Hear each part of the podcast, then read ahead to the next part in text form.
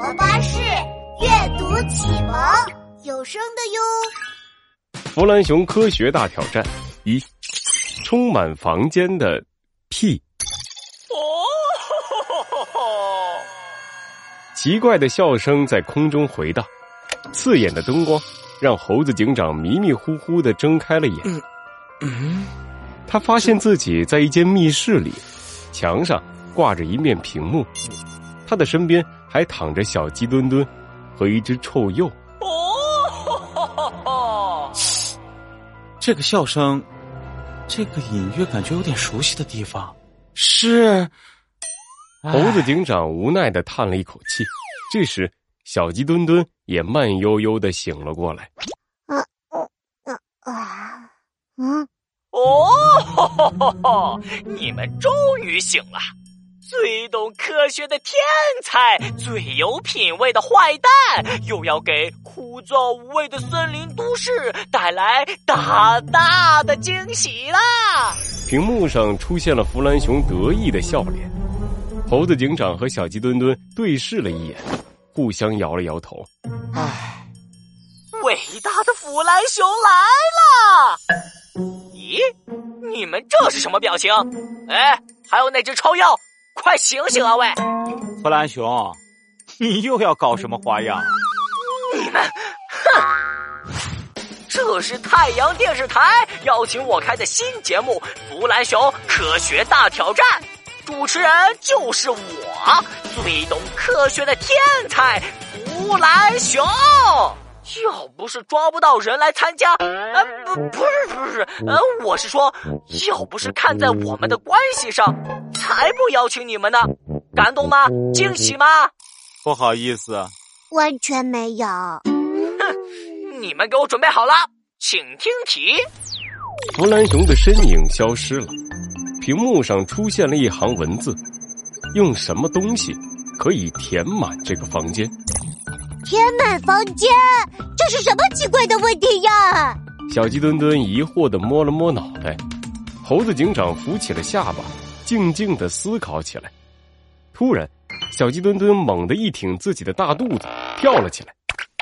嗯啊，我知道了，答案是动物。把门打开，让动物们走进来，这个房间很快就能挤得满满的，和坐公交车一样。嘟嘟。回答错误。啊小鸡墩墩，你没事吧？我我没事。天花板上突然裂开了一个洞，一盆水泼了下来，把小鸡墩墩淋成了一只落汤鸡。变聪明了吗，小鸡墩墩？可是很遗憾，回答错误。题目可是要填满这个房间，动物之间是有空隙的。怎么能填满呢？哦，吼吼吼吼！可恶的弗兰熊，你也没说答错了有惩罚呀！呼，不好意思，一不留神给忘了。嘿嘿，到你了，猴子警长，你可以答出我的问题吗？弗兰熊捂着自己的嘴巴，一副窃喜的表情，看起来十分期待猴子警长被淋湿的样子。猴子警长点了点头。淡定的回答道：“没问题，我已经想出答案了。”啊，什么？小鸡墩墩惊讶的看向猴子警长，弗兰熊一副难以置信的表情：“不可能，怎么会这么快就想出来的？我可是连泡面和睡袋都给你们准备好了。”很可惜，弗兰熊，那些东西已经用不到了。让我来揭晓谜题吧。这个问题的答案是光。叮咚，回答正确。礼花从四周飞射而出，猴子警长看着合不拢嘴的小鸡墩墩，淡定的解释道：“小鸡墩墩，你看，头顶上的那盏灯，灯关闭的时候，房间是一片黑暗；可是，灯打开的时候，光就充满了整个房间。所以，这个问题的答案就是光。嗯，不错呀，不愧是猴子警长。”这种问题果然难不住你，哪里哪里？